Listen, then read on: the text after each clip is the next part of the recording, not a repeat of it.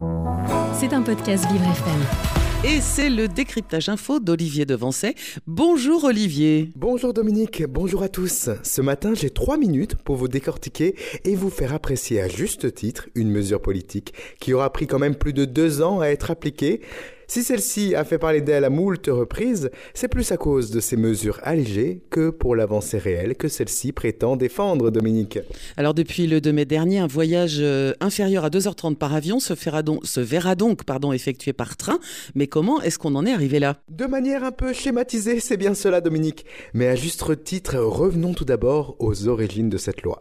Les années 2010 marquent un virage pour les compagnies aériennes et elles le savent. C'est l'amorce pour les consommateurs d'un changement de mentalité et in fine celui d'un modèle économique qui encourage en masse les flux de personnes et marchandises au détriment des écosystèmes. Les médias relayent les idéaux grandissants de l'écologie, ce courant de pensée se basant sur du factuel, du concret, arrive à étendre son influence et trouver des tribunes dans la mode, par exemple, comme dans le bâtiment ou aussi dans le textile. Dix ans plus tard, le lobbying écologie est devenu une puissance de frappe majeure. En 2022, pourtant, 2 milliards d'humains se transportent encore par les airs. La Convention citoyenne pour le climat de 2021, avec la loi climat et résilience, souhaite stopper l'hémorragie. La France va donc agir et réformer.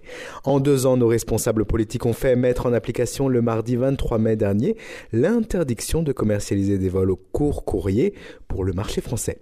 Huit lignes aériennes sont concernées par ce décret, mais cinq ont obtenu un sursis, Dominique. Alors Olivier, si Clément Beaune, ministre des Transports, se félicite de cette avancée politique favorisant la réduction des émissions de gaz à effet de serre, la réalité semble être plus contrastée, disons. Tenez Dominique, dans les faits, aucune ligne de desserte ne disparaît suite à ce décret. Du moins, dans l'immédiat. Oui Dominique, trois d'entre elles sont condamnées. Sont concernées les départs depuis Paris-Orly vers les directions de Lyon, Nantes ou encore Rennes. Mais Dominique, celle-ci n'existait déjà plus en reprise post-Covid. Cela à cause du manque de rentabilité de celle-ci par Air France et faute de repreneurs. Mais justement, D'autres auraient donc dû de facto disparaître. Le Paris-Roissy-Charles de Gaulle, Dominique, c'est l'autre aéroport parisien. Eh bien, pour se rendre à Bordeaux, Nantes, Lyon ou Rennes, les vols directs sont conservés. La raison invoquée par le gouvernement? Pouvoir conserver les correspondances desservies par ces aéroports régionaux. Et alors Olivier, c'est à ce moment-ci que la Commission européenne y met son holà. Effectivement Dominique, car en l'état, euh, cela cause d'un revers au respect des règles pour la juste concurrence Dominique, eh bien oui, et cela au bénéfice justement du fleuron national d'Air France, qui elle conserve bien sûr l'exploitation des longs courriers, à la différence d'EasyJet ou Transavias, qui eux sont, sont, sont centrés sur les petites desserts Dominique. Et c'est donc pour contrer ce problème de concurrence que le décret résilience climat utilise une astuce pour préserver ces petits voyages, Dominique. En effet, l'aéroport principal de la ville, pour exemple à Paris, c'est donc Roissy, on parle en nombre de fréquentations passagers et non Orly, elle doit posséder une gare TGV dans son enceinte pour être prise en compte dans le temps de trajet maximum de 2h30. C'est ainsi que Paris-Charles de Gaulle est à plus de 2h30 de Bordeaux ou Nantes, faute de correspondance par euh, train direct. Ce décret impose aussi que la liaison avion et train soit sans changement. C'est donc Dominique le manque criant d'infrastructures ferroviaires qui donnera probablement tort à la viabilité de ce décret d'État.